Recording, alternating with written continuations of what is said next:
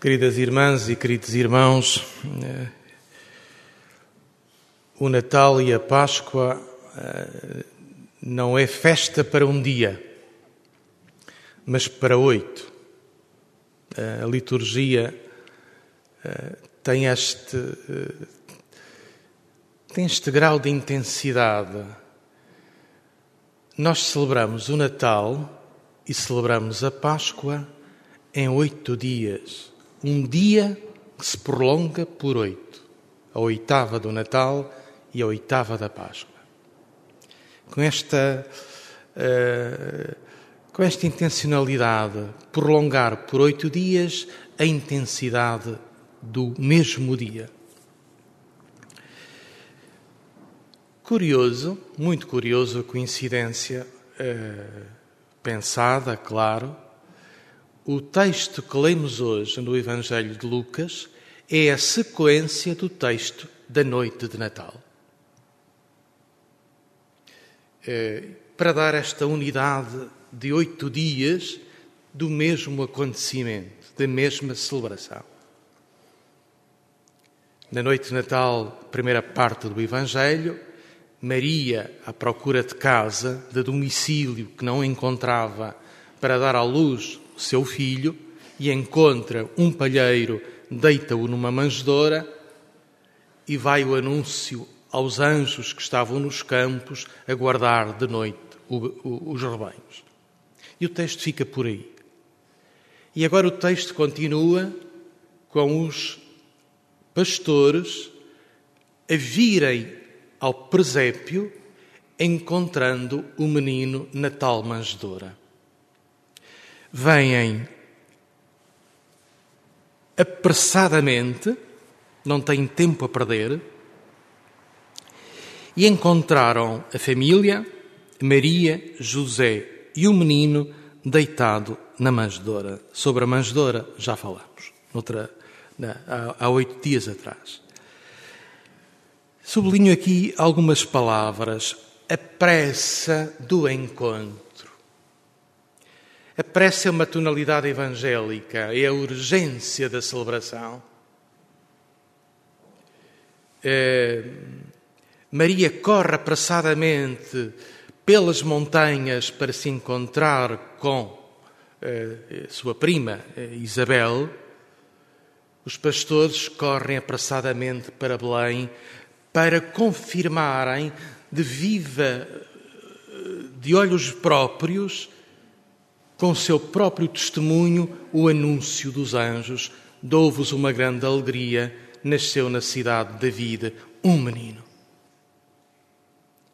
Esta pressa evangélica, a urgência do encontro, a urgência da experiência, de ir à procura, de ir confirmar, de estar presente de nos deixarmos envolver de corpo inteiro,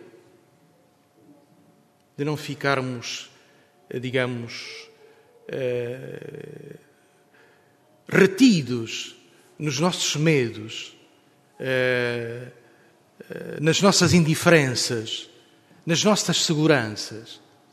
Os pastores dizem-nos neste texto, ou dão-nos neste texto, uma nota tipicamente evangélica dos seguidores de Jesus a urgência da vivência, a urgência do experimentar, do verificar, do estar presente e aqui estar presente junto do menino. Todos os que ouviam admiravam-se do que os pastores diziam. Os pastores são os primeiros evangelistas antes de Nosso Senhor enviar discípulos, já os pastores aparecem no Evangelho de Lucas como aqueles que anunciam a beleza, a alegria da presença de Jesus, do menino. Este Deus que se faz menino, este Deus que se faz frágil e que permite que se coloque nas nossas mãos para nós o cuidarmos dele. O Deus menino é um Deus que pede cuidado, É um Deus que pede ternura, é um Deus que pede colo. É o deslumbramento, o encantamento perante a infância que os, que os pastores celebram, mas não celebram só para si. Anunciam a outros, contagiam a alegria. Há um contágio na doença. Todos andamos com medo. Mas não há apenas um contágio no mal, há um contágio também na beleza, na alegria, no entusiasmo, na partilha das experiências. E é este santo contágio, este evangélico contágio que os pastores hoje experimentam e nos provocam, para nós também, na nossa vida, nos nossos laços, nos nossos encontros, sermos contagiadores de alegria e de esperança. É a alegria da ternura, volto a dizer, eh, de quem se encontra com um menino frágil, indefeso, carente, precisa de tudo dos pais, e naquele menino que ali está deitado na manjedoura, o berço é aquele, aquele menino é o nosso alimento. Aquele menino é a redenção do mundo, como Simeão dizia. Agora os meus olhos pode, podeis partir, podes deixar-me partir, Senhor, porque os meus olhos viram a salvação. É a alegria dos pastores e seja também a nossa. Uma passagem lindíssima sobre Nossa Senhora. Maria conservava todas estas palavras meditando-as em seu coração. E palavra também pode significar acontecimento. Aqui. Maria está a viver tanta coisa, e tanta coisa à pressa, e tanta coisa numa vida desprogramada.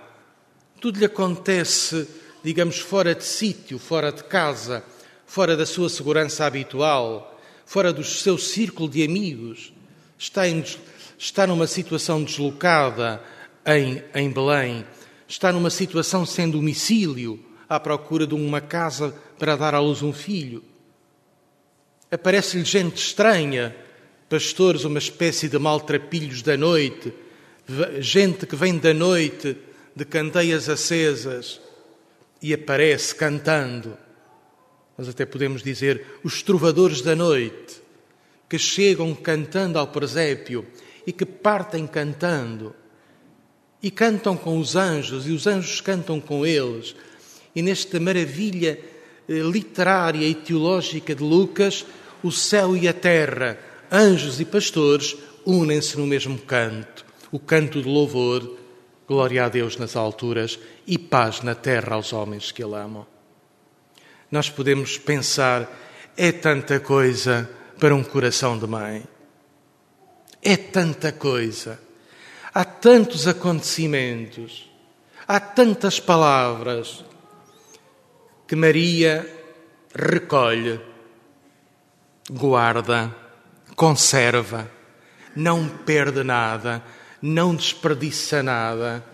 Maria é como que uh, o coração dela é um recipiente, não está bem dito, mas é como que um recipiente que recolhe toda a gota de vida. Nada se desperdiça. É um receptáculo por inteiro da experiência humana. Mas esta experiência que ela faz e que todos ali fazem é uma experiência de excesso. Todos nós sabemos e experimentamos, em determinadas circunstâncias da vida, que nós nos sentimos pequeninos para perceber a intensidade dos acontecimentos. Alegria, festa, sentido, deslumbramento, pessoas que não víamos há tanto tempo, que estão conosco. O inesperado acontece, a alegria é contagiosa, a vida é exuberante, Há um excesso que não se controla. E nós sentimos como que pequeninos perante tanta vida em nós. Perante tanta vida em nós. É o que Maria sentiria e recolhe todas as palavras, todos os acontecimentos, recolhe em seu coração. Conserva na memória, conserva no coração uma memória viva.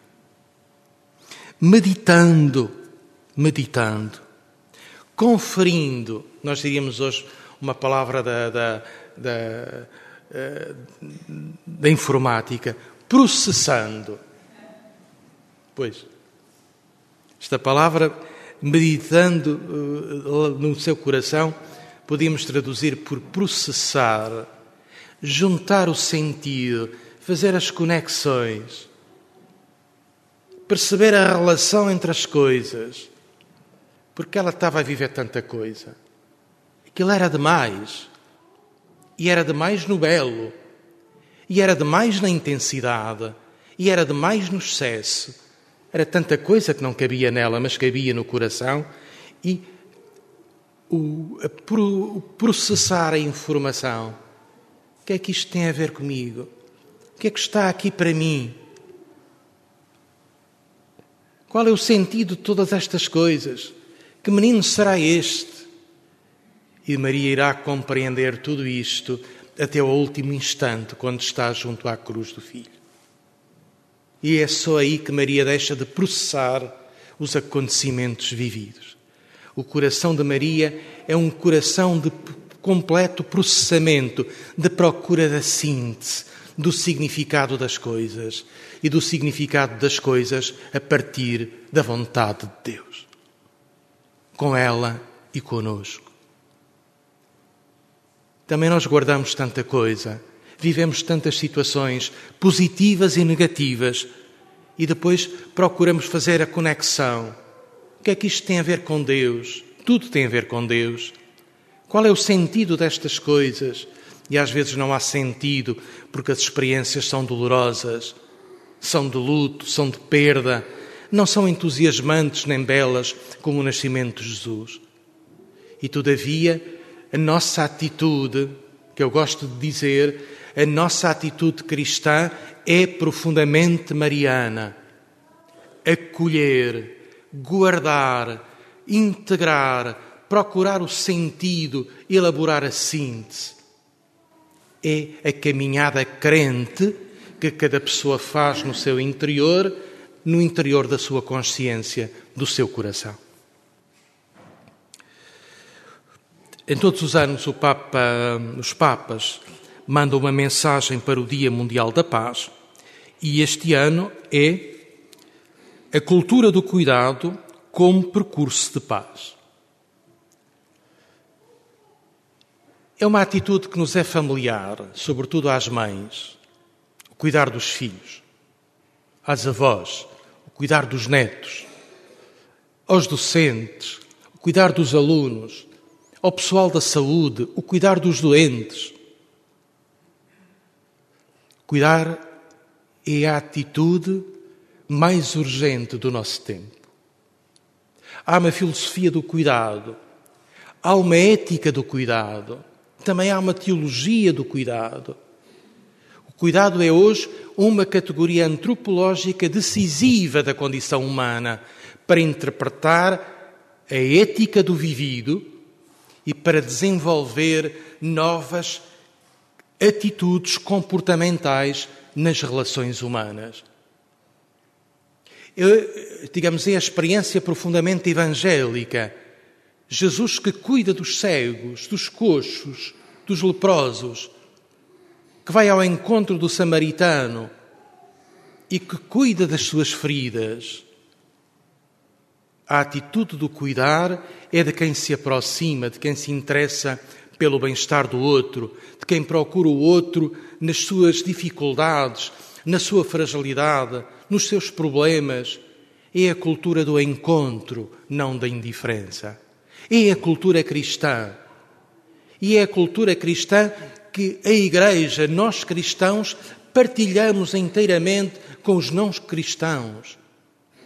Todos os homens e mulheres precisam de ser cuidados em algumas circunstâncias mais vulneráveis da vida, como na doença, e todos os homens e mulheres podem e devem ser cuidadores uns dos outros. Podemos e devemos. Cada cristão, cada cristã é um cuidador do seu irmão. E aqui voltamos sempre à Fratelli Tutti, que andamos a ler. Caim, quando lhe Deus perguntou, perguntava onde estava o seu irmão, ele respondeu: Mas sou eu guarda do meu irmão. Somos guarda dos nossos irmãos. Os pais dos filhos, os filhos dos pais, o marido da esposa, a esposa do marido, os avós dos netos, os netos dos avós, os colegas de trabalho, somos todos guardas uns dos outros e cuidadores de uns dos outros porque a nossa vida é frágil, a nossa vida corre riscos, a nossa vida é humanamente imperfeita e é humanamente inclinada. Estamos sempre uh, no oblíquo, a declinar. E por isso estamos sempre quase que a cair nos braços uns dos outros. Porque é assim. É porque é assim. Este apelo da mensagem deste ano, a cultura do cuidado, como percurso para a paz é um apelo muito oportuno que nos desafia a todos. E nós sabemos que este ano foi um ano de cuidados intensos, extremados, urgentes e continuará a ser, mas mesmo sem a pandemia, a cultura do cuidado é a cultura que nos humaniza e que nos torna cristãos práticos e ativos.